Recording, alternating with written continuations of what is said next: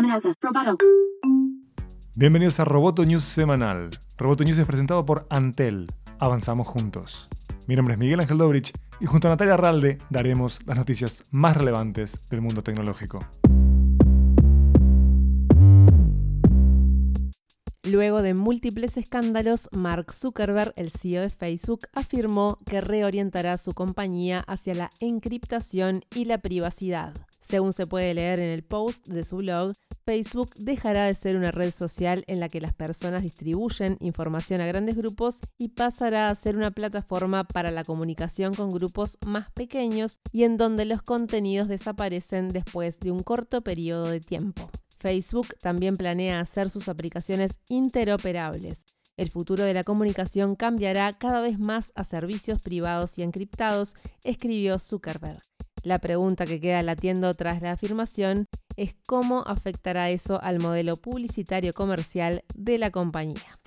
A partir del 9 de marzo podrán descargar el nuevo reporte anual del Future Today Institute. Este instituto ayuda a líderes y sus organizaciones a prepararse para profundas incertidumbres y futuros complejos. El Future Today Institute fue fundado en 2006 y es liderado por la futurista cuantitativa Amy Webb.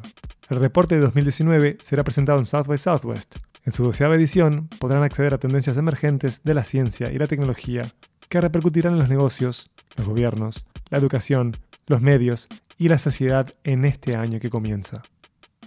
Hyundai desarrolló una llave digital que permite desbloquear, prender y conducir sus autos con un teléfono inteligente. La compañía dijo que la tecnología que se puede descargar mediante una aplicación podría llegar a reemplazar a la llave tradicional.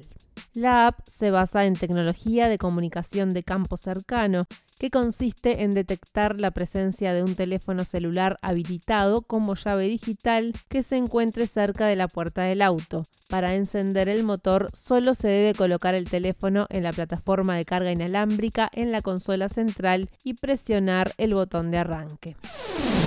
Roboto News es parte de Dopcast. Sigue Amenaza Roboto en arroba amenaza roboto y en facebook.com barra amenaza roboto. News semanal fue presentado por Antel.